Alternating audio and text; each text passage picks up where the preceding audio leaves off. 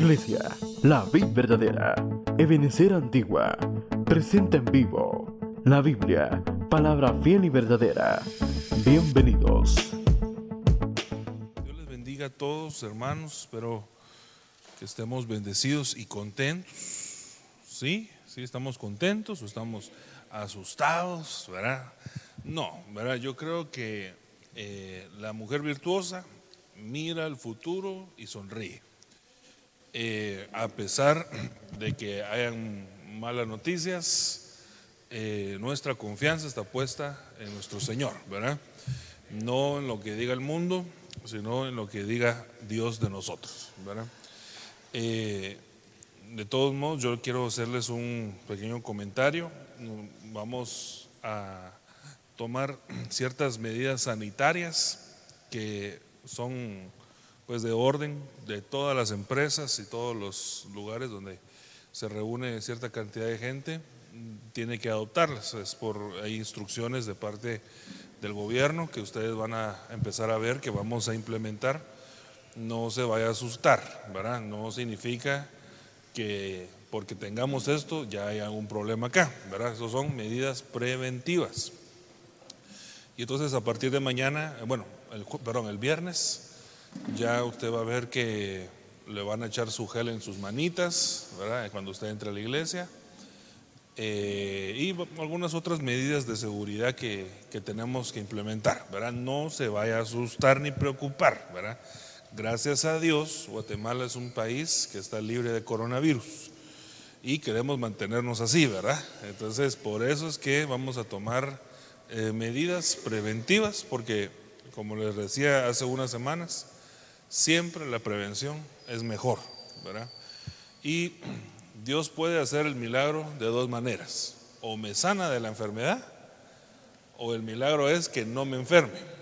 Yo no sé cuál prefiere usted, pero yo prefiero no enfermarme a que me sane, ¿verdad?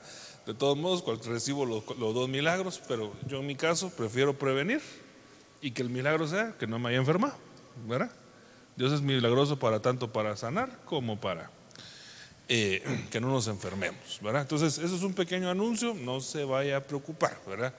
Lo único que sí le recomiendo eh, es que de repente se hace una, una su buena despensa, porque hay mucha especulación, lastimosamente, y entonces la gente a veces se alborota, y entonces salen noticias eh, como queriendo asusar a la gente y y también hay gente que se, se da por donde, ¿verdad? Y empieza a dar malas noticias y malas noticias y, y, es, y llevan lo contrario al Evangelio, ¿verdad? Porque el Evangelio son buenas nuevas, pero hay gente que le gusta llevar malas nuevas, ¿verdad? Entonces, eh, no, yo pienso que, que tenemos que estar nosotros tranquilos, pero sí debemos de tener cuidado con la sobreespeculación, porque hay gente que se deja llevar por el miedo y compra por miedo, entonces eso hace que se desabastezca eh, la, pues, la canasta básica, ¿verdad? Eso va a pasar, eso va a pasar porque la ola de miedo sigue aumentando. Entonces, antes que eso pase, mejor usted eh, va tranquilito y compra una su despensa, no porque vaya a pasar nada malo, sino porque usted sabe que en algún momento va a haber, desabastecimiento. Lo estamos viendo ahorita, ahorita, entrando ahorita me pasaron un video de Panamá donde ya como ellos ya tienen un caso de coronavirus, la gente está comprando como loca en los supermercados, No, como que se fuera a acabar la comida, no se va a acabar, ¿verdad? Todo sí, igual, pero eh, causa la gente por temor compra, esa es la sobreespeculación. Compres una su despensita, para que así, si hay algún tipo de desabastecimiento, usted siempre tenga su caviar, sin el cual no puede vivir, ¿verdad? Eh, bueno, nosotros a lo que nos atañe, que es que el Señor nos ama, y nos quiere dar un mensaje de su palabra. Yo quiero hablarle hoy de la letra Kof. Eh, que la letra Kof, pues yo, como le repito, me he desprendido en estos últimos temas un poquito de la interpretación de muchos, de que uno busca a veces en el internet o ciertos diccionarios, porque no, no siento que no va alineado a lo que dice la Biblia. Pero la letra Kof la fui encontrando varias veces en los diferentes acrósticos que le hacía mención eh, refiriéndose al levantamiento de, algo o de alguien, ¿verdad? Y quisiera empezar con esta cita, ahorita voy a poner la introducción y poder empezar a hablar, de Daniel 11:35, que dice, también algunos de los entendidos caerán, a fin de ser refinados, purificados y emblanquecidos hasta el tiempo del fin, porque aún está por venir el tiempo señalado. Entonces, eh, esto, este, este mensaje yo necesito que nosotros, antes de abordarlo los discipulados y antes de, y antes de recibirlo nosotros propiamente, eh, recordemos un poquito las palabras del apóstol Pablo cuando él habló a la iglesia referente a la gracia. Y él les decía ah, que la, donde hubo pecado, sobreabundaba la gracia. Pero hay quienes malinterpretan lo que se dice a su gusto y ventaja y entonces pensaron que Pablo estaba diciendo que había que pecar para que viniera la gracia. Y no era eso lo que le está diciendo el apóstol Pablo. Lo que el apóstol Pablo estaba diciendo es que Dios manda eh, una como cura a la enfermedad del pecado, llamado gracia. Y, esa cura, llamada gracia, pues va a sobreabundar en aquel lugar donde abundó el pecado. No significando esto que entonces porque tengamos la cura vamos a enfermarnos adrede, ¿verdad? Sino que eh, de alguna manera el pueblo tenía que saber que si había una falla, el Señor era suficientemente grande como para perdonarlo y levantarlo de esa posición. Con eso en mente, con ese concepto, amén hermanos amados, ¿sí? el concepto es la explicación de Pablo de la gracia. Debemos de ver que parte de los entendidos, algunos, dice la Biblia, van a caer. No estoy dando licencia para que los entendidos caigan, porque entonces eso sería lo mismo que pasó con lo que estaba explicando Pablo. No es licencia para decir, ah, bueno, yo soy un entendido y ahí está que los entendidos van a caer, entonces eh, tengo licencia para caer. No, no es eso lo que estoy diciendo. Lo que le estoy diciendo es que aún los que entendidos, imagínense cuánto, si aún los entendidos pueden caer, cuánto más los que no han entendido, ¿verdad? Pero hay un propósito en esa caída, porque fíjese qué interesante, porque de la caída, el entendido cuando cae, el entendido, el que no es entendido seguramente no le va a sacar provecho a su caída. Pero el entendido, cuando tropezó, cayó, eh, le falló al Señor, pues va a salir de, esa, de ese tropiezo refinado, purificado o emblanquecido. O las tres. O sea que de alguna manera, en la caída, en ese tropiezo, el entendido aprendió algo. Y entonces cuando se levanta ya no es el mismo que aquel que, aquel que estaba en aquel momento de pie, pero cayó. No sé si me estoy dando a entender, hermano amado. Vuelvo a la carga y repito, yo no estoy diciendo que entonces para que usted sea emblanquecido, refinado o purificado, tiene que caer. No le estoy diciendo eso. Lo que le estoy diciendo es que, mire pues, se lo voy a poner así. ¿Cuánto tiempo tiene usted de ser cristiano? 20 años. 50, ah, no, no mucho, 20 años, 10 años, 5 años un año. En ese periodo de tiempo que usted siendo cristiano, con entendimiento de lo que es el pecado, usted ha tropezado. ¿Sí? ¿Y cómo se ha sentido? Mal, va, terrible. Siente que como que lo chupó la bruja y se va a caer a la tribulación y le va a pegar coronavirus. Pero, pero fíjese, hermano, que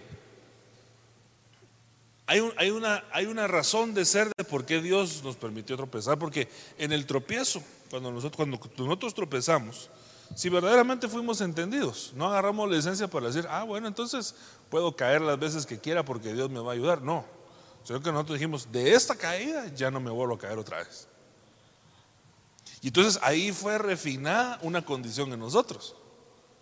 Porque dijimos, ve, aquí, esta es la pata de la que cogeo, ya no me vuelvo a caer, no voy a ser tan baboso para volverme a tropezar con lo mismo. Y a veces se vuelve a tropezar con lo mismo. ¿eh? Pero, de alguna manera fuimos refinados, fuimos mejorándonos a pesar de los tropiezos. O sea, aún, lo que quiero decir es, aún en el tropiezo, Dios lo usa para enseñarnos algo. Nadie, nadie vaya a salir de aquí diciendo, y por favor hermanos, que tengo que explicar esto bien claro porque no quiero que malinterpreten mis palabras porque si se las malinterpretaron a Pablo, ¿quién soy yo para que no me las malinterprete? No estoy diciendo que entonces, hermano, eh, Solo el que cae o tropieza va a entender o va a ser emblanquecido o refinado o que usted tiene que caer para ser refinado. No. Pero aún lo que yo estoy usando este verso como punto de partida para esta letra, para que usted mire que Dios es tan grande, hermano, que aún en medio de las situaciones difíciles Él saca cosas buenas. Aún en las cosas que nosotros tal vez no queramos, porque yo no quiero que usted peque ni yo tampoco quiero pecar. Pero aún a pesar de eso, Dios saca cosas buenas para poder ayudarnos, aún en los tropiezos. Porque Dios es bueno, ¿verdad, hermanos? ¿Verdad que Dios es bueno? ¿Sí? ¿Verdad? Entonces, miremos la letra Kof. Ahí está Proverbios 31, 28. Yo le, dije, yo le he dicho que ese para mí ha sido un mapa para no salirme de lo que dice la Biblia. No tanto lo que digan los que interpretan, sino que lo que diga la Biblia.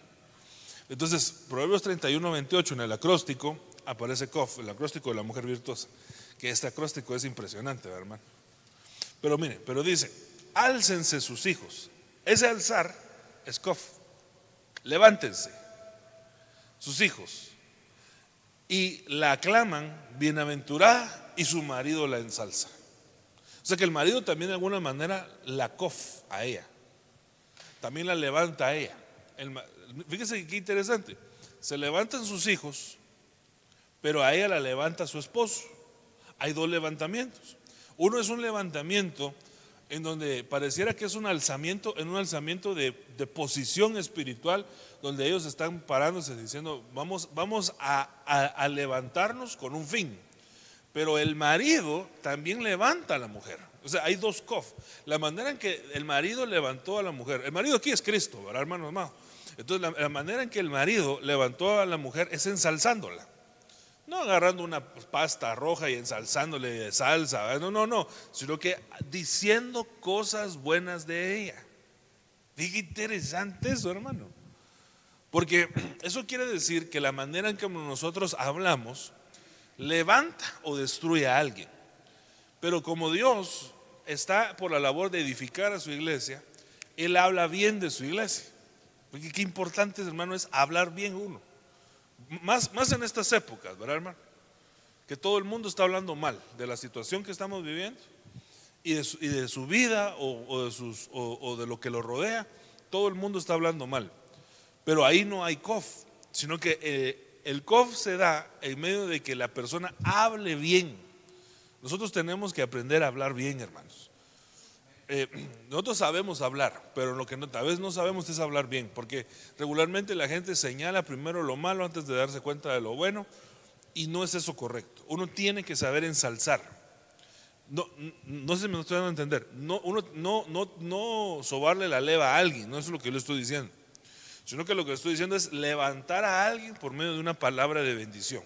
Esa es la lengua de discípulo que sostiene con una palabra al que está desanimado.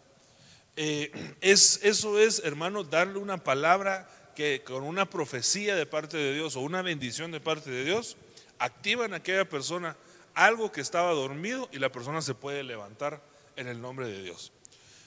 Pero entonces Kof es una letra que nos habla de levantamiento. Definitivamente es una letra que nos habla, hermano, de, de levantamiento. Ahora, con respecto al levantamiento, Usted sabe, hermano, que nosotros estamos próximos a un levantamiento general de la iglesia. Toda la iglesia va a ser levantada, toda. No importa si, es pecador, no importa si es santo, no, importa. Toda la iglesia va a ser levantada, eh, llevada a las nubes y en las nubes va a pasar por un tribunal llamado Bimá. Y en ese Bimá eh, algunos podrán ser procesados para llevar a matrimonio su vida con el Señor o regresados con el fin de ser refinados acá. Pero todos nosotros vamos a ser levantados, definitivamente, todos los que hemos aceptado a Cristo. Ahora, con este, con este COF en mente, el COF que nosotros realicemos acá nos va a ayudar para estar preparados para el COF del BIMA. No sé si me estoy dando a entender. Se lo voy a poner de otra manera. Mire, yo estoy llevando ahorita tutorías de doctrina básica con los hermanos de, de doctrina pero yo no soy el BIMA. No se me están a entender. Yo no los voy a examinar. Yo los estoy preparando para su examen. Y entonces algunos me dicen, hermano, ¿y entonces el examen cuándo va a ser? Eso es con la hermana Betsy, les digo. No, de veras. Yo no les hago los exámenes a ellos. Entonces, eh, hermano, y, mire mi tarea, eso es con la hermana Betsy, yo, conmigo no, no, yo no soy, yo no soy el examen. Yo soy el que los prepara para que no les vaya mal en el examen. Por cierto, paréntesis, ¿cómo cree que me ha ido con eso? ¿Cómo especule usted? ¿Cómo cree que me ha ido con eso? ¿Será que vienen todos a su preparación o no? No, un montón hermano, les vale, Y así les está yendo los exámenes, ¿verdad? Eh, bueno, algunos pues mejoraron bastante de la última. Pero fíjese, hermano, que así es Dios también, porque Dios nos prepara a nosotros para que no nos vaya mal en el examen. El examen COF, el levantamiento COF del BIMA, tiene que ver mucho con que usted vaya preparado de otros COF que se tienen que dar antes del BIMA.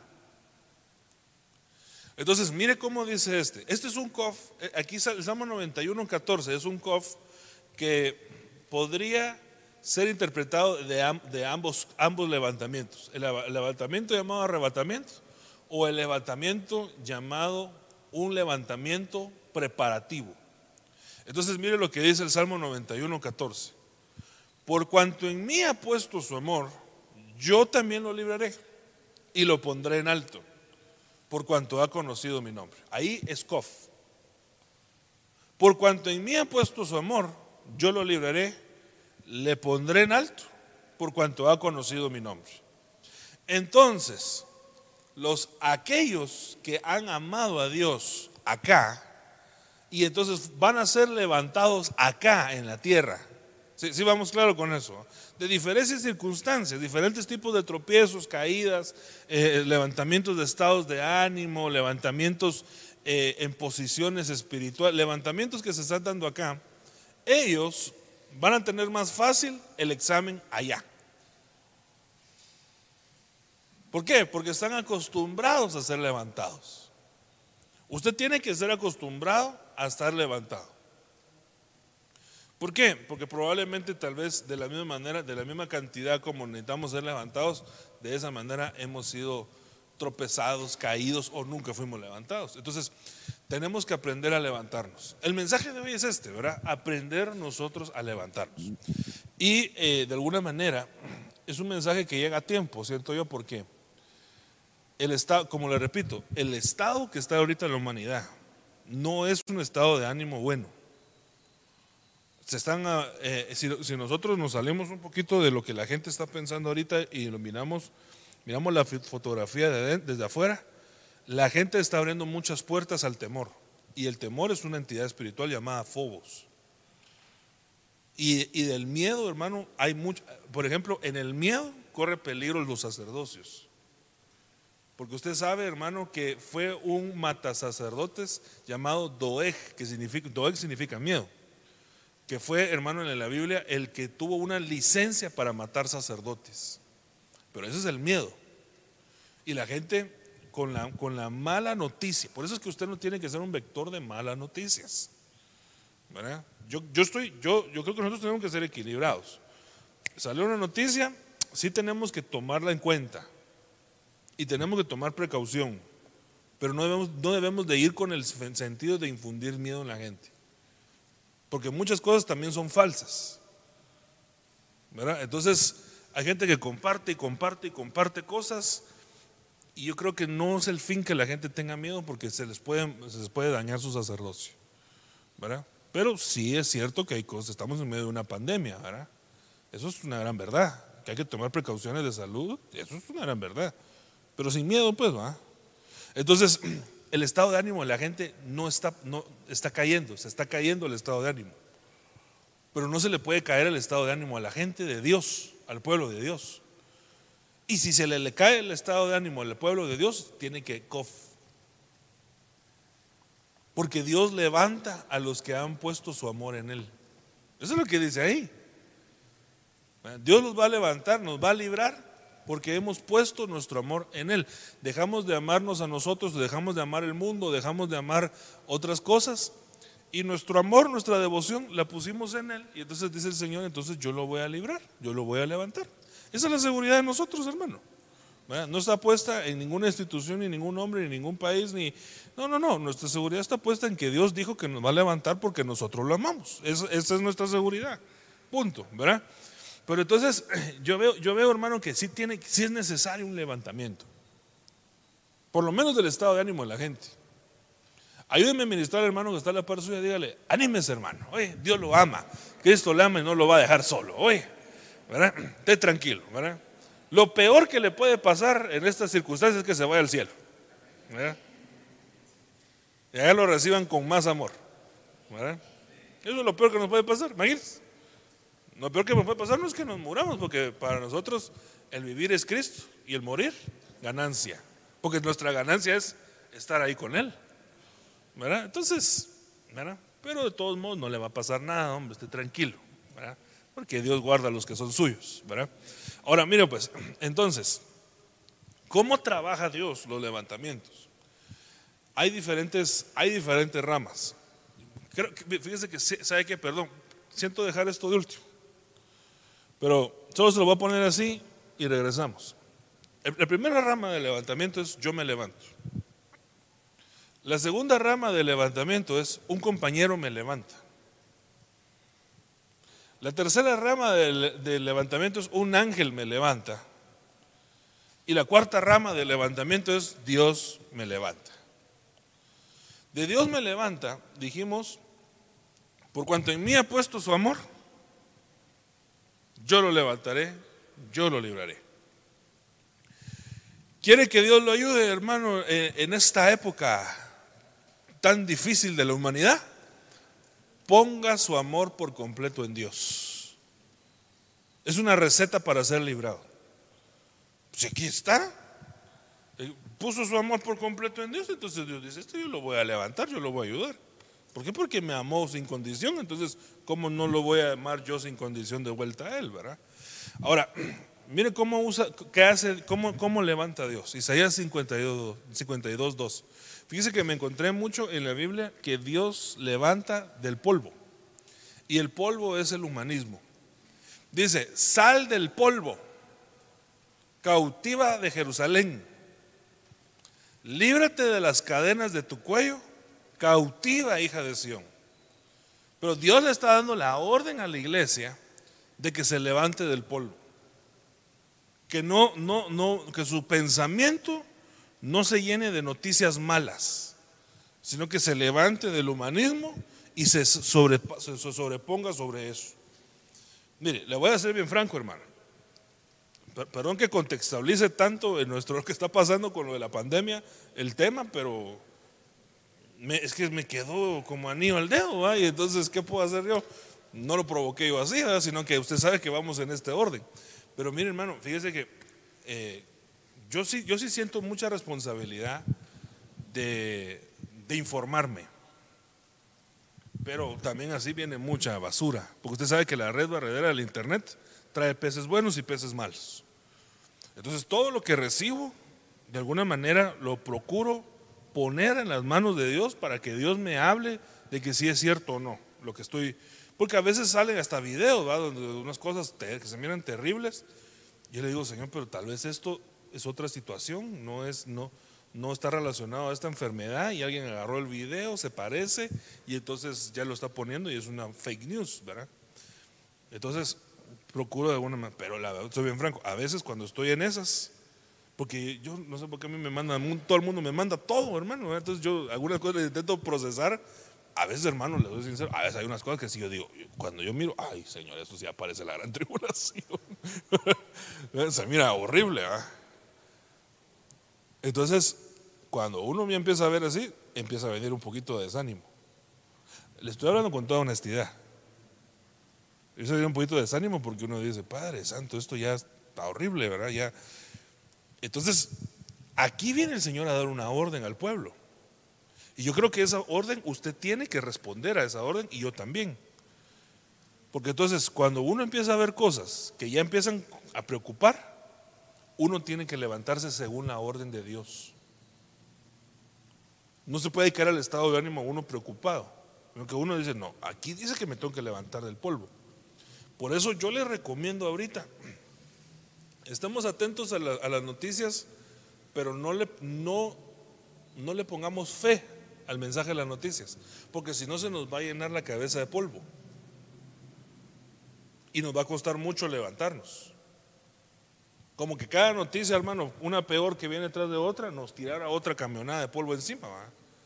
Y hermano, y de tanto venir tierra sobre uno, al final de cuentas la persona queda sepultada. No, uno tiene que sacudirse el polvo. No dejar, que, no dejar que el temor o la preocupación, hermano, le entre a su corazón y levantarse según la orden, no del hermano Rodrigo, sino una orden que Dios le está dando al pueblo y le dice, levántate del polvo. O sea, no dejes que el pensamiento humano, la especulación de los especuladores economistas de trabajo, de no, no, no, no, no, no, no, no dejes que ellos te llenen la cabeza de polvo. Levántate y sal de eso y no seas cautiva de la tierra. Eso es lo que nos está diciendo el Señor, porque de ese levantamiento es de donde se va a desprender el levantamiento hacia el Bimá. Hermano, no se me está dando a entender.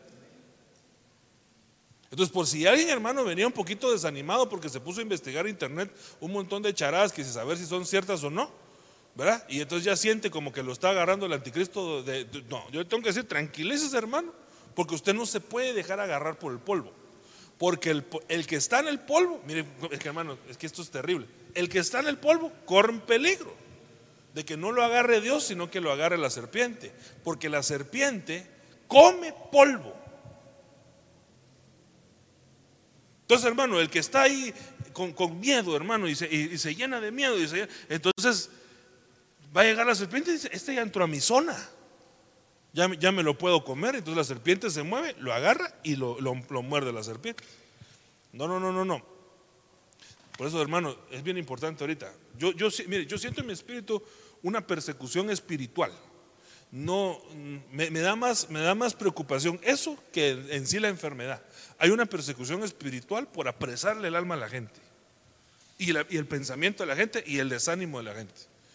Y no, nosotros no podemos estar desanimados. Ay, hermano, pero mire lo que está. No, no, no, es que mire, le, voy a franco: ningún coronavirus es más grande que Dios. Eh, y nosotros somos el pueblo de Dios. Entonces Dios se va a encargar de los suyos. Eso téngalo usted por seguro que así va a ser. Entonces, eh, tranquilo, otra vez, dígale al hermano, está la persona y dígale, tranquilo hermano, tranquilo tu mente y relax tu cuerpo, dígale usted, ¿verdad? Tranquilo. Porque hay una orden para el pueblo de que se levante del polvo. ¿Sí? ¿Sí, hermano? ¿Estamos desanimados o animados? ¿Contentos o tristes? Ah, bueno, sí, porque si no, hermano, eh, pues aliviado está el enfermo, comamos y, vamos porque mañana moriremos. No, no, nosotros tenemos esperanza. Cristo es nuestra esperanza, ¿verdad? Y la confianza que tenemos en Él.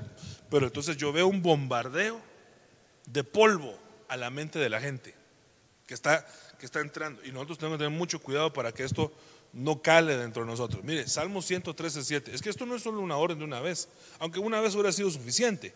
Pero mire cómo levanta Dios. Dice, Él levanta al pobre del polvo y al necesitado lo saca del morador. Repito, el polvo es el humanismo, el mensaje humano. Y el mensaje que está mandando la humanidad ahorita es de desánimo, de tristeza, de, temor. Esa es, esa es la predicación del hombre hoy en día. Entonces, nosotros no podemos caer en la trampa de la serpiente. Sigamos. Salmo, 1 Samuel 2.8. Levanta del polvo al pobre. Es que ya vio que son un montón de versos, hermano. Del muladar levanta al necesitado. Y miren, ¿para qué lo levanta? Es que Dios, Dios de ahí, hermano, saca algo impresionante. Porque si en el día de la prueba nosotros fuimos débiles, entonces nuestras fuerzas vendrán a, ser menos, dice la Biblia. Pero llegó el día de la prueba. Llegó el día de, la sombra y de la muerte. O sea, llegó el día en donde, hermano, se prueba la valentía, se prueba la fe. Y entonces viene Dios y dice, levanten del polvo aquellos que, que son responsables de levantarse por sí y por los suyos. Y entonces dice, al necesitado, pero ¿para qué? Para hacerlo, sentarlo con príncipes. O sea que de la prueba Dios saca promociones espirituales, hermano. Y entonces dice, y heredar un sitio de honor, pues las columnas de la tierra son del Señor y sobre ellas ha colocado el mundo. O sea que nada se le ha escapado de las manos a Dios. Y Dios lo que está diciendo acá es, ahorita es ver cuán, a quién promovemos y lo sentamos en un sitio de honor. ¿A quién? Ay, al cristiano que está temeroso, lleno de miedo, que comparte cualquier noticia, que no, no, no, no, no, no, a ese no lo podemos sentar en un lugar de honor. Vamos a sentar en un lugar de honor aquel a que no le cala la tierra, el polvo, no lo desanima, sino que de ahí se levanta. Aunque le tiren tierra, se levanta. Aunque le tiren tierra, se levanta. Mira, antes que le digo, aunque le tiren tierra, se levanta. Le conté la historia de aquellas dos ranitas, ¿verdad? Que se cayeron en un hoyo. Y entonces eran dos ranitas, pero eran hermanitas. No en Cristo, pero hermanas en ella, ¿verdad? Y entonces eh, empezaron, empezaron, hermano, a, saltar las dos para intentar salir del hoyo. Entonces las demás ranas que se dijeron, no, mucha, miren, ya eh, no van a poder salir, miren la altura que tiene ese hoyo. Y entonces una de las ranas se desanimó y ya no saltó. Y la otra rana le decían, rana, pero ¿por qué te esforzas? Y es imposible, no, no vas a salir de eso. y entonces la otra, y seguía saltando, y seguía saltando, y seguía saltando. Y la otra le dijo a su hermana, no, ya no saltes, mira, cuánto tiempo llevas saltando. Y, y de repente la rana que no dejó de saltar, de repente encontró una piedra donde apoyarse, saltó y salió del hoyo. Y entonces todo el mundo está, rana, pero ¿cómo saliste del hoyo? ¿Qué, qué hiciste? Y entonces la rana le empezó a hablar en chamá. Por lenguaje de señas, ¿verdad? Entonces le dicen, ah, es que es sorda. Entonces no oyó, no el desánimo que le tiraba a las demás. La que oyó el desánimo de las demás se quedó ahí eh, tirada. Pero la que hizo oído sordo para la palabra necia, pues hermano, o sea, sale, sale. Porque, mi hermano, porque uno le tiende, mire pues, ¿dónde viene la fe según la Biblia? ¿Y qué está oyendo la gente ahora? No, no, ah, qué bueno que estoy oyendo la palabra de Dios. Usted tal vez sí, pero la gente que está oyendo son las noticias malas. Entonces la fe de ellos, ¿dónde está? Hermano, ellos escuchan coronavirus y si esa cosa entra, ya me morí. Porque a eso le están poniendo fe. Entonces están tirando tierra. Por eso le digo, están tirando tierra. Pero entonces, ¿usted qué le va a poner fe? ¿Al mensaje de Dios? ¿Que le da vida? O al mensaje de las noticias que lo están llamando a la muerte. Porque también tiene que ver mucho la fe de la gente, hermano. Porque por eso hay, gente que se enferma. ¿Cómo se llama eso? Dios mío, se me olvidó ahorita el nombre. ¿Ah? Sí, ¿cómo se llama? Psicosomática. Enfermedades psicosomáticas. Que la gente no está enferma, pero se la cree tanto que se enferma por su mente. Imagínense qué fe, hermano. Gran fe, pero para lo malo. Enfermedades psicosomáticas, gracias Linda. Sí, hermano, entonces, imagínese hermano, ni, le iba a pegar a usted coronavirus y el hermano todo, por, por creerle las noticias, se enferma psicosomáticamente. 40 días en cuarentena y sin tener nada, hermano, por gusto. sin fiebre, pero, pero ahí, por gusto. No, hombre, hermano, hombre. Le vamos a creer a Dios, ¿verdad? Él nos levanta del polvo para ponernos en lugares de honor ahorita es una prueba para, este es un COF. Esta prueba humanitaria es un COF para ver si ameritamos ser COF allá en el Viva. Sigamos. Salmo 107, 41. Pero el pobre levanta de la miseria y lo pone seguro en alto y multiplica sus familias como un rebaño. Entonces, el que está abajo y no se levanta, no está en seguro hasta que es puesto en alto por eso es que su estado de ánimo no puede estar caído, hermano. No puede estar triste, ni desanimado, ni preocupado, ni temeroso. Porque no es un lugar seguro. Ya le repetí que ahí entra la serpiente, al polvo de la tierra. Usted tiene que ser puesto en alto, porque en alto sí es un lugar seguro. Cuando el estado de ánimo de nosotros está contento, alegre, bendecido, eso es un lugar seguro. Ok, entonces Dios me levanta. Dígale hermano que está la par suya, dígale, Dios nos levanta. Dios nos va a levantar, Dios nos va a ayudar. Usted tranquilo. Ahora, Dios también puede levantarnos por medio de un ángel. O sea que si alguien, si alguien todavía necesita un poquito más de ayuda de, de un ángel, Dios puede mandarlo. Mire, Hechos 12:7. Y aquí se le apareció un ángel del Señor y una luz brilló en la celda y el ángel tocó a Pedro en el costado y lo despertó diciendo, levántate pronto. Y las cadenas cayeron de sus manos. Entonces, hermano, mire, yo, yo creo, yo, yo creo que el ángel de Jehová acampa alrededor de los que le temen al coronavirus. Así dice. ¿No? ¿Cómo dice? El ángel del Señor le teme a los que temen a quién? A Dios. Entonces, ahorita es un momento, hermano, donde Dios seguramente está mandando ángeles alrededor de nosotros. De hecho, mire, yo no creo, con todo respeto a algunas otras naciones, hermano, ¿verdad? Pero yo no creo que sea casualidad que Guatemala sea una de las últimas naciones donde está entrado la enfermedad. Eso no, es casualidad. Eso no es casualidad. Porque Dios algo está frenando. Dios está movilizando, hermano, Dios saber qué batallas hay en los ambientes espirituales donde Dios está llevando sus ángeles, porque Dios manda ángeles a acampar, a hacer campamento alrededor del pueblo que le teme. Eso, eso así es, hermano, eso, así es. Su ángel ahorita va a estar, hermano, así quitando un montón de cosas ahí en el aire. ¿verdad? Entonces, tranquilo, porque aún Dios manda ángeles, hermano, a ayudarnos, a auxiliarnos. Primera Reyes 19:5. Y acostándose bajo el enebro, se durmió. Y aquí un ángel lo tocó y le dijo: Levántate y come. Impresionante, hermano. Mire, que fíjese que estos ángeles son ángeles que son mensajeros, pero son Uber, Uber Eats, o son Globo.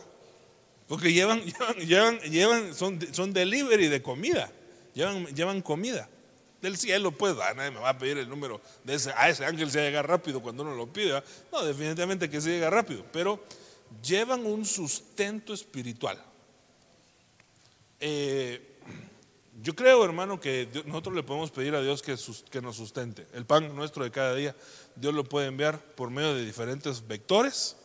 Y a veces, hermano, Dios dice, a ese mi hijo que está allá, no le dio tiempo de hacerse su despensa y le voy a mandar yo un, su ángel. ¿Verdad? Hermano, ¿cuántos casos nosotros conocemos de gente que ten- te- teniendo mucha necesidad económica, no se le acababa el cilindro de gas? Es un caso que nosotros conocemos, hermano. ¿Verdad? Yo conozco el caso de una hermana, yo la conocí a ella, y yo, pues yo diría que según lo que le conozco, no es una mujer mentirosa no tiene necesidad de estarnos mintiendo. Pero ella pasó una prueba, hermano, en un momento de su vida, eh, áspera. Y entonces, eh, no tenía con qué pagar la luz y yo no sé qué le pasa a la empresa eléctrica, que uno cuando no paga no le dan luz, no sé qué, no sé cuál es el sentir de ellos, ¿va? pero ella cuenta que de la refrigeradora nunca dejó de salir luz. Fíjese, entonces los alimentos seguían preservándose. Y toda la demás casa estaba a oscuras, pero la refri tenía luz. ¿Eh? Es impresionante, eso es un milagro, hermano. Porque Dios manda ángeles aún en las situaciones difíciles con provisión. Yo conozco, tenemos un familiar que es ministro de la palabra y él nos contaba que eh, en un momento de época de una prueba eh, se quedaron sin qué comer, ya no había que comer.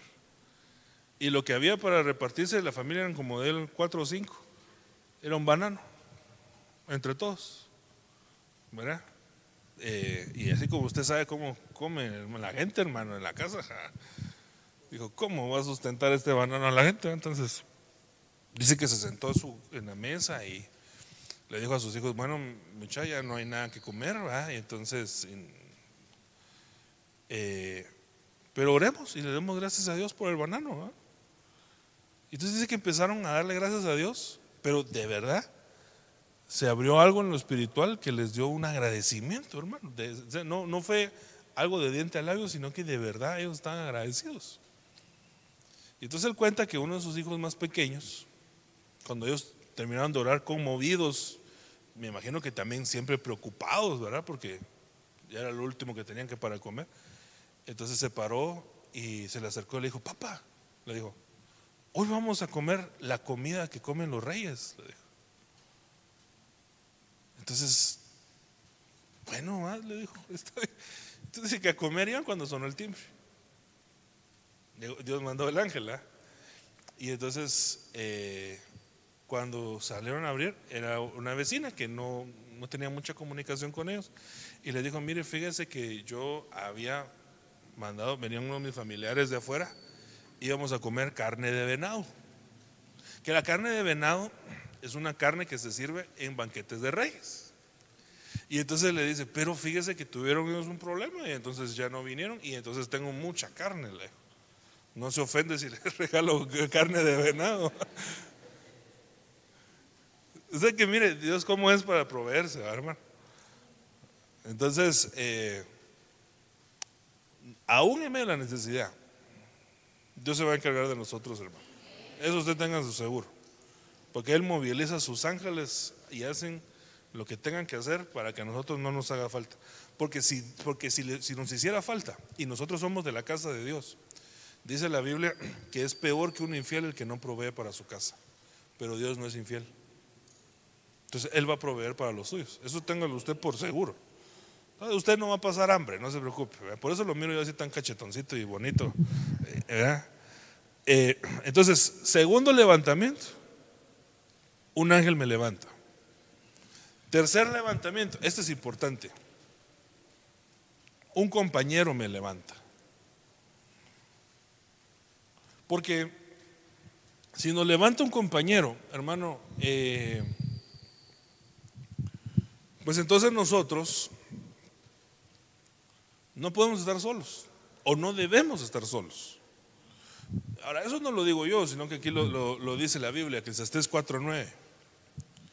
Más valen dos que uno solo, pues tienen mejor remuneración por su trabajo. Porque si uno de ellos cae, el otro le levanta a su compañero. Pero hay de aquel que cuando cae, no hay otro que lo levante. Entonces, hermano, mire, eh, en medio de la situación que estamos, búsquese su compañero, hombre, que no tenga coronavirus, eso sí, ¿verdad? Pero mire, pero que ese compañero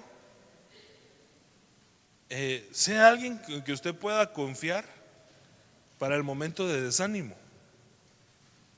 Mire, yo en mi caso, hermano, gracias a Dios, yo encontré a mi compañera, hermano. Porque mi esposa, a veces cuando me flaquean las fuerzas, porque le he de confesar que a veces sí me flaquean, no con respecto a esto, sino que con respecto a otros temas. Eh, gracias a Dios, Dios le da algo a ella, hermano, que, que me da una palabra precisa para levantarme. A veces también me pega mi regañada, la abusiva, fíjese, hermano. Y entonces como que me, como que me ubica. ¿ah? Y entonces tiene razón. No le digo así, solo lo pienso por dentro. ¿ah? Pues también hay que ser sabio. ¿ah? Entonces yo digo, mm, pero de alguna manera me está levantando. También yo le ayudo a ella de vez en cuando. ¿Verdad? Pero el punto es, mira, pues, pero el punto es que es que la tarea más fácil, se van dos juntos, hermano. Porque hay gente, mire, hay gente que se enamora de la soledad. Y en medio de la soledad, hermano, está cometiendo un error. Está cometiendo un error. Porque en el momento de un tropiezo, hermano, no va a encontrar quien le auxilie. Y perdónenme, hermano, todos tropezamos de diferentes maneras. Fíjese que, fíjese que yo no le estoy hablando ni siquiera tanto, porque hay que saber, compañero, para qué va.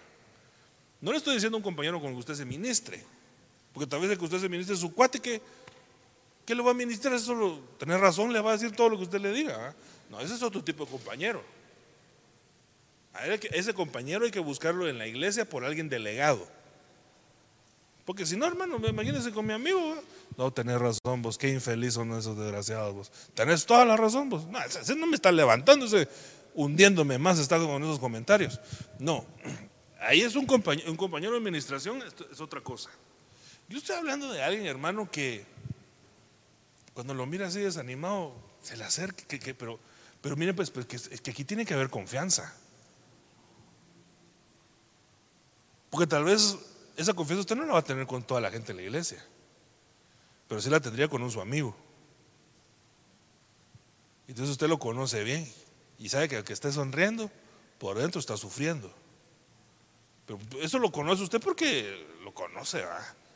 Entonces se le acerca a usted y le dice, ¿cómo estás? "Ah, bien. Eh, pues, bien o te siento así mero. "Ah, ¿Qué te pasó? No, es que tengo un problema. Ah, ¿y qué? ¿Y, y por qué no oramos? Yo oro por ti. Yo te ayudo.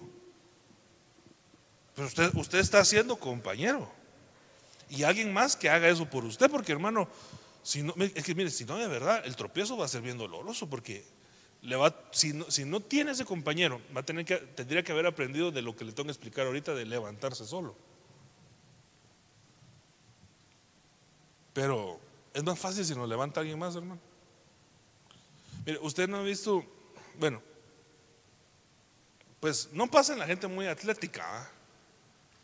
pero la gente que no es muy atlética, cuando se cae, un ancianito, 80, 90 años, se tropieza, necesita ayuda. Que por cierto dice el apóstol que ese es el medidor de nuestra edad, ¿va? Si cuando usted se cae la gente se ríe, está joven. Pero cuando usted se cae la gente se preocupa, ya está viejo, hermano. ¿Qué manda? Sí, ay, pobrecito, se cayó el viejito. Es el medidor de la edad, ¿va? Bueno. Hermano, es más fácil cuando uno se cae que lo levanten a uno. Sea, e- es, es parte, es parte de la ayuda. Y que dice que, por cierto, eh, como Dios todo le habla a uno, ¿va, hermano. Mire, yo con el bebé eh, volví a valorar otra vez la doctrina básica, fíjese, hermano. Mire, la, volví a valorar tanto porque, digo, me, me puse, me puse a pensar y dije, así son los bebés espirituales. Friegan a las 3 de la mañana. ¿Verdad? Pero fíjese que ellos no se pueden levantar solos. Los bebés necesitan a alguien que los levante. Somos, fíjese que la, la humanidad somos los únicos que necesitamos ayuda en el momento del nacimiento. Todos los demás, los animales, hermano. El venadito, ¿no ha visto eso de Discovery Channel? Lo tiran y se pone así todo un ratito y, empieza y ya va corriendo el solito. Tiramos de un humano, nos morimos. Pero eso nos está hablando de una condición espiritual. Porque a veces la iglesia da a luz y no se encarga de sus bebés y se le mueren. Y si tenemos bebés. No estoy hablando de la sala cuna allá, sino de la sala cuna acá. Que hay gente que, hermano, hay que cargarla, si no, no llega a la iglesia. ¿Verdad? Ay, aceptó al Señor, lo veo el domingo. No, no, no, es de que llevárselo. Hay que llevar, si no, no va. Porque es bebé espiritual. Y el bebé, hermano, mire, el mío, yo le digo, Esteban, tenme misericordia, hombre. Me levanta a las 3 de la mañana, cambio de pañal. Ahí voy. Medio de lado, hermano, a veces le pongo el pañal en la cabeza. No, no. Ah, Entonces, mire, entonces voy así, se lo pongo. Eh, todo lo que hay que hacer. No le voy a entrar a detalles. Termino, lo envuelvo y de repente escucho. Ya se volvió a hacer, hermano. Ala, no, le digo ese pañal, ¿cuánto me costó? Ni un minuto lo usaste. Así son los bebés espirituales. Si usted me dice, ¿qué hace su bebé? Popo todo el día. Eso es lo que hace todo el día. Solo desecho, desecho, desecho, desecho, desecho. No produce nada. Ahora, lo más fácil es agarrar al bebé. Ay, que por la ventana y se acabó el problema. ¿ah? Pero hermano, pero no le va a dar crecimiento. A veces la gente, a veces la iglesia hace eso. Se deshace de sus bebés espirituales. Porque como no producen, no ayudan. Solo dan desecho, desecho, desecho, desecho, desecho, desecho, desecho. Yo lo estaba a analizar con mi hijo. ¿ah? Entonces yo, digo, "Ay, de veras que a veces yo no he tenido la paciencia con los bebés. ¿verdad? Entonces sí, sí necesito ayudarles un poquito más, por así decirlo. Pues le cuento un poquito de mi, de mi enseñanza que estoy teniendo allá en mi casa. Pero le digo eso porque ellos no tienen quien nos levante. Va, usted no es bebé espiritual. Usted ya es viejote. ¿Quién va a levantar? ¿El bebé o usted? ¿Usted? ¿A qué se encargan los pastores de levantar a los nuevos? Ah, ¿Cómo nos va a alcanzar tanta mano, hermano? Usted tiene que ayudarlo. Me, encantó la actitud, hermano se me acercó y me dijo, hermano, mira, eh, fíjate que yo soy una persona nueva, tú no la conoces, me dijo, viene un día matrimonios. Ah, va. Y entonces eh, aceptó al Señor, pero no, le está costando, me dijo. Aceptó al Señor, pero viene poquito. Y, y entonces, ¿qué querés hacerle? Entonces, yo quisiera irlo a traer a su casa, me dijo, y que me des permiso de, de orar con él y, y estar con él y ayudarlo y todo. Dale, le digo, dale. Si, si eso es el hermano mayor, E- eso es levantar al otro cuando cae. Ay, qué bonito el hermano, ah, qué lindo, que Dios lo bendiga. ¿Y usted? Porque hay de aquel que cuando cae, caiga solo. Porque yo le voy a decir, algún bebé se nos va a caer un día aquí, hermano. ¿Y quién lo va a levantar?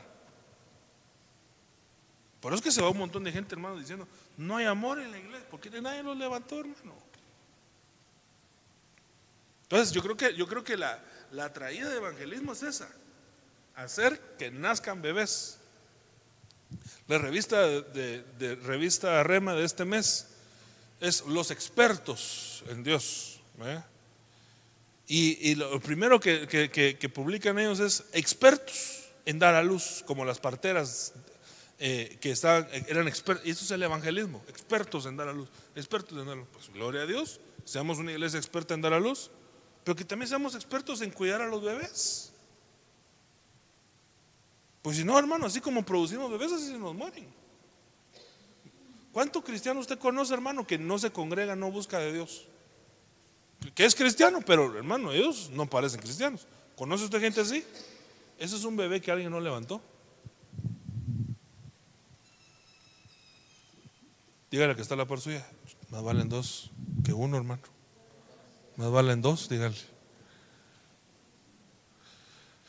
Bueno, por fin, yo me levanto. Ahora, el levantarse solo, hermano, pues quiere más ganas, digo yo, pero sí es posible. Sí es posible.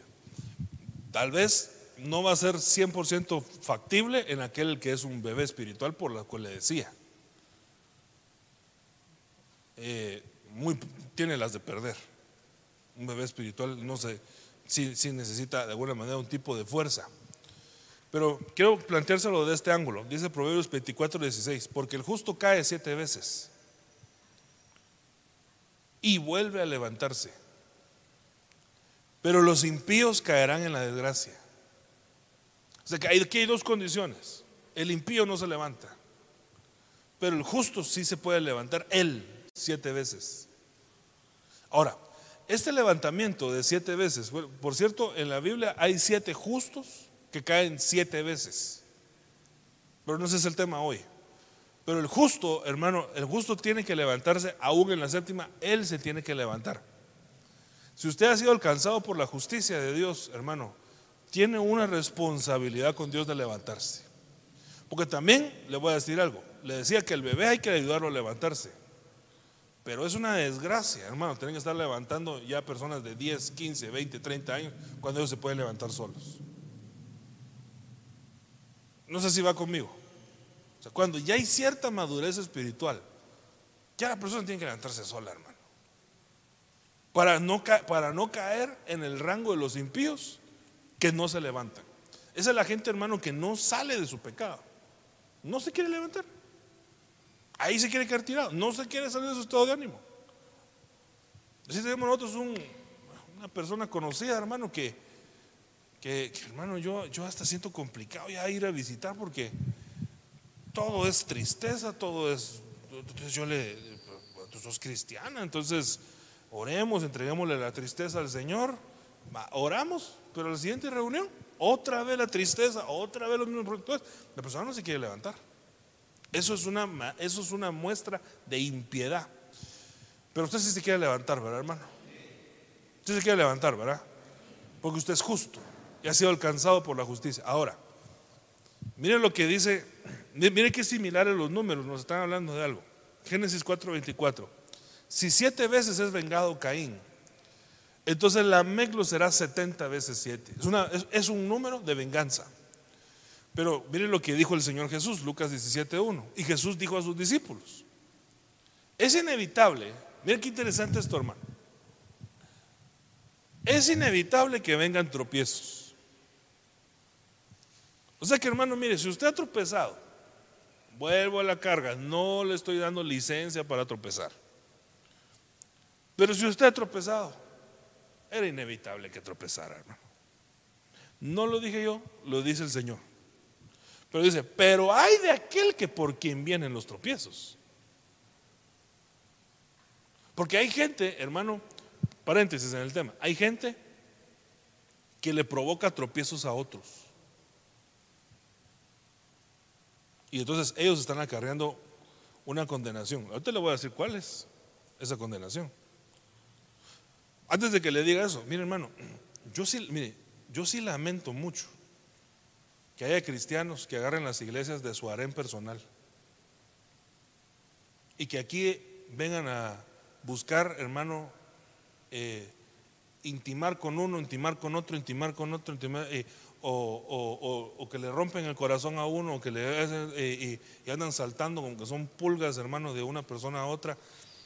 Yo les voy a decir algo a esas personas, no los estoy amenazando, sino que les estoy advirtiendo, se están atrayendo una condenación muy seria sobre su vida, y eso no va a quedar impune. Porque es muy diferente tropezar que yo tropecé a hacer tropezar a otro. Eso es muy diferente. Porque hay cristianos, hermano, y son cristianos, pero a veces no actúan de esa manera. Eh, que, aquí, que aquí, hermano, buscan su centro para, para sus pecados. Pues si quieren pecar, que pequen allá afuera, pues, pero no están haciendo tropezar a alguien de los hijos de Dios, pero hacer tropezar a un hijo de Dios. Ah es, delicado. Mire, mire, mire qué tan delicado, según la Biblia. Porque mejor le sería que se colgara una piedra de molino al cuello y fuera arrojado al mar. Por cierto, eh, ¿qué tamaño usted cree que puede ser una piedra de molino? Ah, yo digo que ha de ser bien galana, ¿verdad? Atada al cuello. ¿Qué es más fuerte, el cuello o la piedra de molino? O sea que Dios lo que está diciendo es que se les quiebra el cuello y que sean arrojados al mar. El cuello es lo que sostiene la cabeza. Entonces aquí hay una figura también, porque Dios lo que les está diciendo es se van a quedar sin protección, sin cabeza, sin autoridad, sin cobertura. Porque se les va a quebrar lo que sostiene la cabeza. Entonces, con el cuello quebrado, tirarlos al mar. Y el mar usted sabe que a veces es, es, símbolo o figura del mundo. Entonces que los tiren al mundo sin cobertura. Y que, y, que entonces van ellos que tener que sufrir las plagas que vienen para el mundo. ¿Todo por qué? Porque quisieron hacer tropezar a los hijos de Dios. Entonces dice, que hace tropezar a uno de estos pequeños. Mejor les fuera eso que hacerlos tropezar. Entonces, ten cuidado. Si tu hermano peca, repréndelo, pero si se arrepiente, perdónalo. Si peca, miren los números que usa el Señor. Si peca contra ti siete veces al día, vuélvete a ti siete veces diciendo, me arrepiento, perdón, y me arrepiento y lo perdona. Entonces viene el Señor y le dice, eh, yo le pregunto al Señor, ¿y cuántas veces tengo que perdonar yo a mi hermano? Hasta 70 veces 7. Pero 70 veces 7 fue el número utilizado para la venganza según Caín. Entonces aquí hay dos marcas, hermano.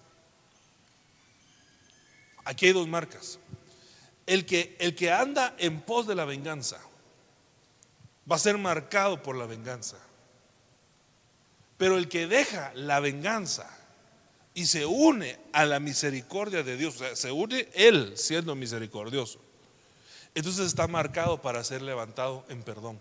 Porque Dios no nos va a pedir a nosotros que nosotros perdonemos 70 veces 7 si Él no está dispuesto, o sea, Dios, perdonarnos a nosotros 70 veces 7. No se me están a entender. Dios no nos va a exigir una talla que Él no está dispuesto a dar. Por eso le digo que esto no es licencia para pecar. Porque alguien puede decir, ah, entonces Dios me puede perdonar 70 veces 7 al día. ¿Sí? Fíjese que sí. Porque esa es la talla que el Señor puso. Pero no es licencia para pecar, sino que es licencia para ser perdonado. Hermano, entonces yo le tengo que decir algo acá. Hay pueblo de Dios que no se siente perdonado por su pecado. Puede ser que no se sienta perdonado porque no se ha ministrado. Entonces no ha cumplido con los requisitos de que, que, confiesa y se aparta, alcanza misericordia y eso lo tiene detenido en su, en su falta de perdón. Pero tal vez, hermano, Dios quiere levantarlo usted hoy. Y la manera que Dios lo va a usar, usar eso, de ese levantamiento es sabiendo usted, teniendo el concepto, el conocimiento claro de que Dios ya lo perdonó. Y eso nos levanta, hermano. Porque mire, cuando uno está, se siente acusado, hermano, la cosa se siente horrible. Estar en la iglesia acusado es algo horrible, hermano. Ni, ni ganas de levantar las manos le dan a uno. El hermano que está dirigiendo dice gritos de júbilo y ay, no, no dan ganas. Pero cuando usted se siente bendecido, está contento, se siente perdonado. ¿No quisiera usted que el Señor nos perdonara hoy, hermano?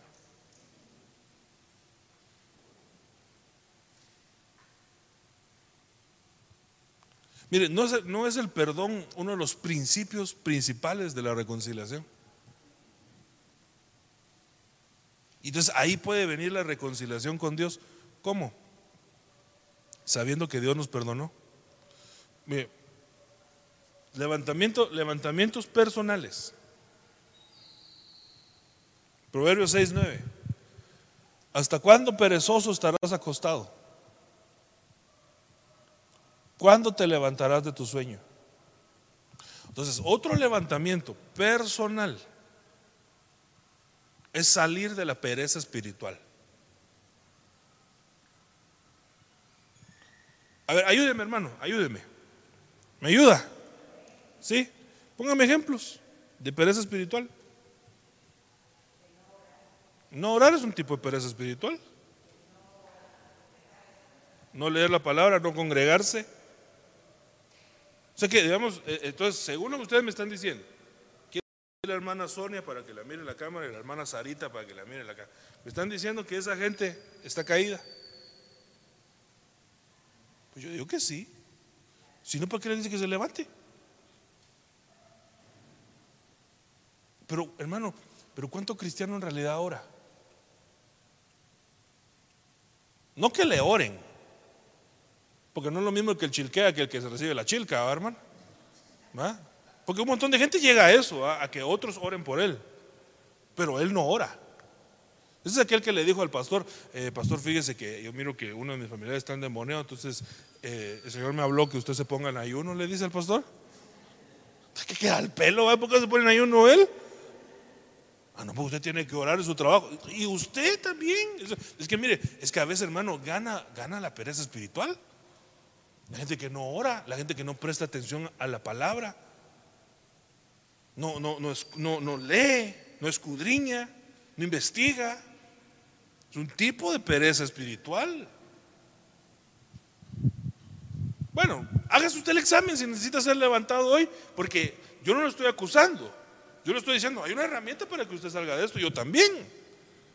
Y es ser marcado con COF, con el fin de que nosotros nos levantemos y digamos, bueno, ya viene el Señor.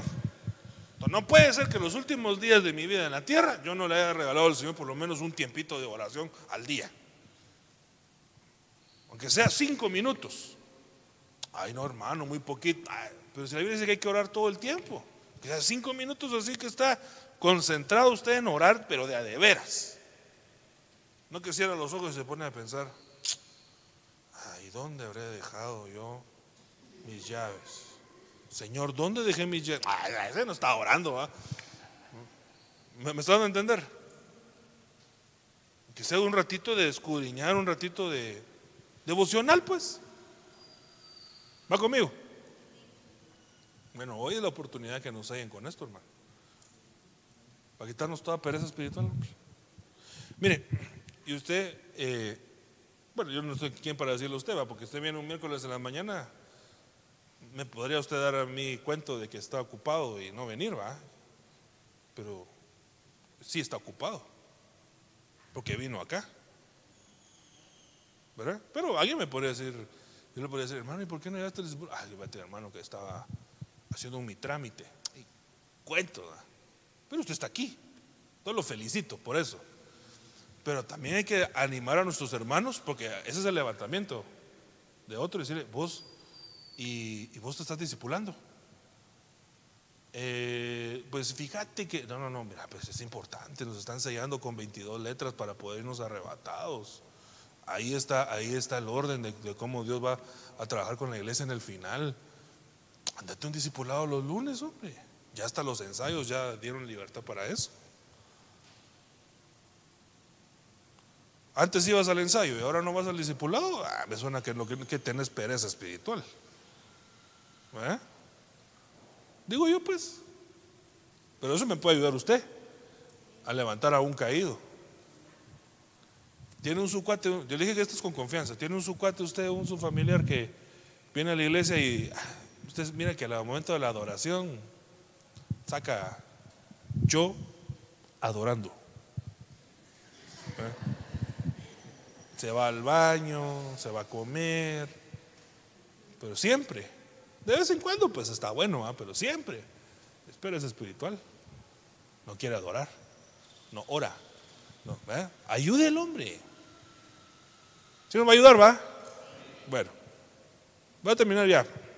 Miqueas 7:8, no te alegres de mí, enemiga mía. Miren qué bonito esto, hermano. No te alegres de mí, enemiga mía.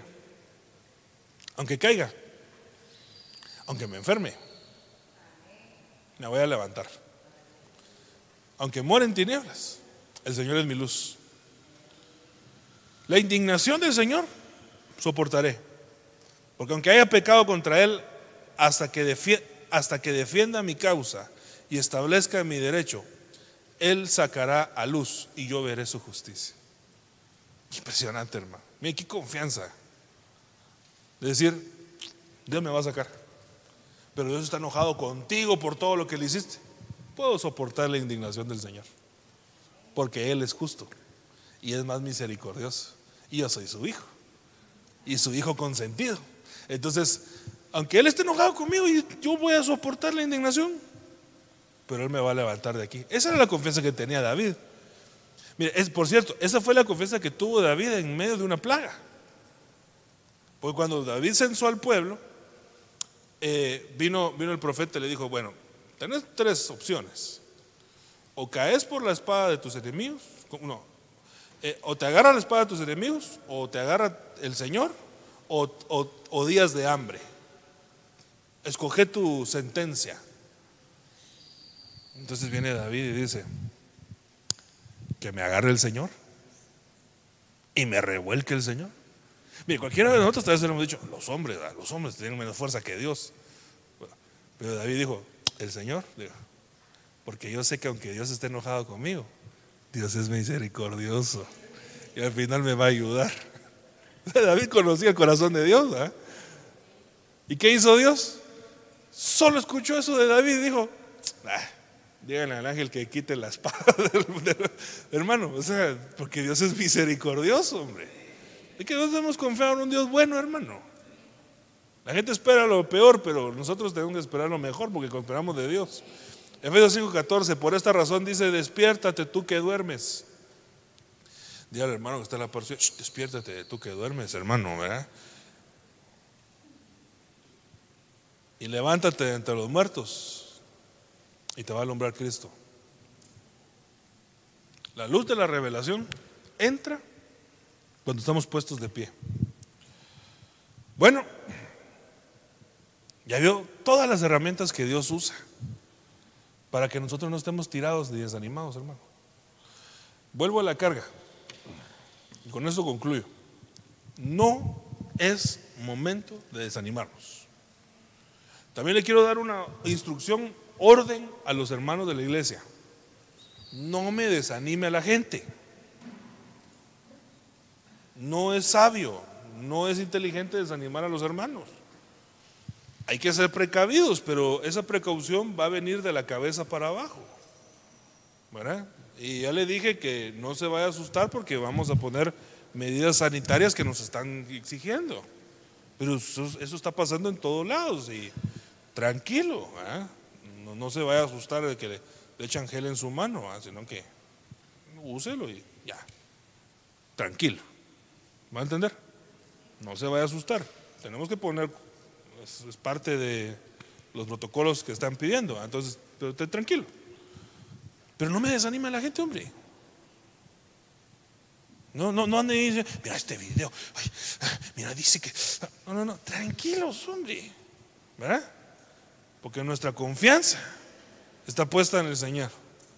Si no, entonces quitamos la canción aquella de, que cantamos de Mi confianza está en el Ministerio de Salud, en el Ministerio de Salud. Así decimos, ¿no? ¿No? En el gobierno de Guatemala, en que Estados Unidos saque una vacuna pronto. Eh, eh, esa es nuestra confianza. No, mi confianza está puesta en el Señor, que hizo los cielos y la tierra. Él no nos va a fallar porque somos su pueblo. Entonces, usted tranquilo.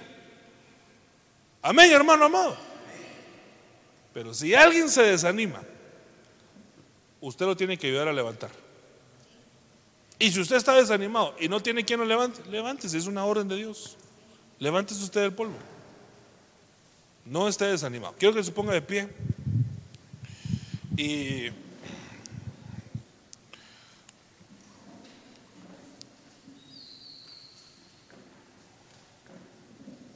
Mire lo que voy a hacer. Ay, Dios mío, Señor. Es que mejor le cuento, mejor cuento qué vamos a hacer primero y luego le digo por, por qué me, me pongo así. Usted me va a ayudar a orar por el hermano que está a la parca cerca suya. Y si siente en su corazón hacerlo, estamos la humanidad está atravesando el valle de sombra y de muerte. Eso es seguro, así es. El caballo amarillento, cloros, está cabalgando. Y dice la Biblia que su jinete es la muerte. Eso así es, eso es una realidad. Entonces el desánimo de la gente está por los suelos. El ánimo de la gente está por los suelos. Pero si tú sientes en tu corazón, no por, no por compromiso conmigo, dile al hermano que está a la par suya, pero, pero no lo digas de diente al labio, sino que díselo en un momento de oración que vamos a tener. Dile, mira, si te hace falta un compañero, yo te voy a ayudar. Si tienes una necesidad en estos días de prueba, a veces se te baja hermano. Y cuando yo tenga esa necesidad, también te voy a llamar yo a ti y tal vez tú puedes orar por mí. Pero nos vamos a echar la mano, No vamos a estar solo en esta prueba. ¿Sí? Y oramos por esa persona. ¿Le parece? ¿Sí? Oremos, tomémonos unos cinco, yo todavía tengo ocho minutos en el reloj. Tomémonos unos minutitos y ofrezcamos una diestra de que el que, es, que quiere amigo, muéstrese amigo. Ore usted por esa persona y mándale una bendición cubriendo a esa persona con la sangre del cordero para que el Señor lo libre de todo desánimo, de toda tristeza, de toda enfermedad, de toda plaga. En el nombre de Jesús. Padre, yo vengo pidiéndote, Señor, que tú desciendas hacia nosotros y nos ayudes. Todo temor en el nombre de Jesús, Señor. Yo soy un hombre bajo autoridad y tengo gente bajo mi autoridad. Porque tú así lo has permitido y así lo has querido, Señor. Pues en esta condición, Señor, yo me levanto y levanto mi voz para decirle a las potestades espirituales que salgan y que huya el temor de los corazones del pueblo. En el nombre de Jesús.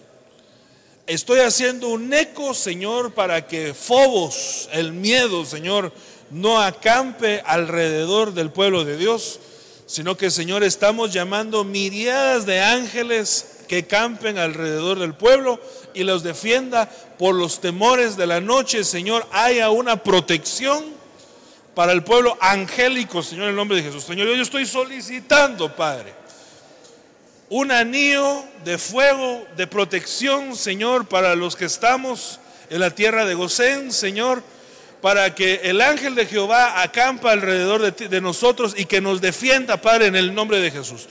Todo temor yo lo vengo reprendiendo en el nombre de Jesús. Vengo reprendiendo todo miedo, toda angustia, toda vicisitud, Señor, todo, todo, todo, todo infortunio por el futuro, Señor, yo lo vengo reprendiendo en el nombre de Jesús y declarando que Dios está en medio del campamento de su pueblo, Señor que aquí está la presencia de Dios. Y que si aquí está la presencia de Dios, Señor, ninguna plaga, ni ningún mal augurio, Señor, va a tocar la morada de los hijos tuyos. En el nombre de Jesús, Señor, yo estoy enviando la sangre del cordero, Señor, que es representativa de la letra del atau, a los linteles de las puertas de las casas, Señor, para que el destructor, Señor, no toque la morada de los hijos de esta casa. En el nombre de Jesús, Señor, yo estoy enviando una palabra de bendición, Señor, arrancando toda palabra de temor de sus corazones. Y en su lugar, Señor, damos la orden que tú enviaste en tu palabra que dice, levántense del polvo Doy la orden espiritual, Señor, que veo en tu palabra, haciéndola un eco, Señor, diciéndole al pueblo que se levante del polvo, que no tenga miedo, que se levante del ánimo. En el nombre de Jesús, estoy haciendo eco de esa orden, Señor, de que se levante, que se levanten en oración que se levanten en son de batalla. En el nombre de Jesús. Estoy dando esa orden, Señor, para que este pueblo no esté tirado en el polvo y sea comida de serpiente, sino que, Señor, sea un pueblo puesto en pie al momento de su prueba. En el nombre de Jesús, Señor. Y rabaquendo, rica rama, prato, roma, rabasto, roma, diciéndole al corazón del pueblo que no está solo, que Dios está con él, que hay ángeles alrededor de él y que hay hermanos, algunos mayores, que están extendiendo una mano de compañerismo y amistad, diciéndote, aunque tropieces, yo te levanto. En el nombre de Jesús, todo desánimo queda desactivado en el nombre de Jesús e instalamos un espíritu de amor, de poder y de dominio propio, como dice tu palabra, Señor, en el nombre de Jesús. Que el espíritu extraordinario de Daniel, Señor, que él tenía era un espíritu salvo. Ese espíritu que tú nos diste, que tú nos soplaste vida, Señor, salga a relucir, Señor, un espíritu de valientes en el nombre de Jesús por nosotros y por los de nuestra casa, Señor, en el nombre de Jesús. En el nombre de Jesús, Señor, te damos las gracias porque sabemos que tú escuchas nuestra oración. Bendecimos esta iglesia, las casas, las vidas, todo lo que nos has dado, Señor, administrar, queda en tu mano. En el nombre de Jesús. Iglesia, la vid verdadera, Ebenecer Antigua, presentó la Biblia, palabra fiel y verdadera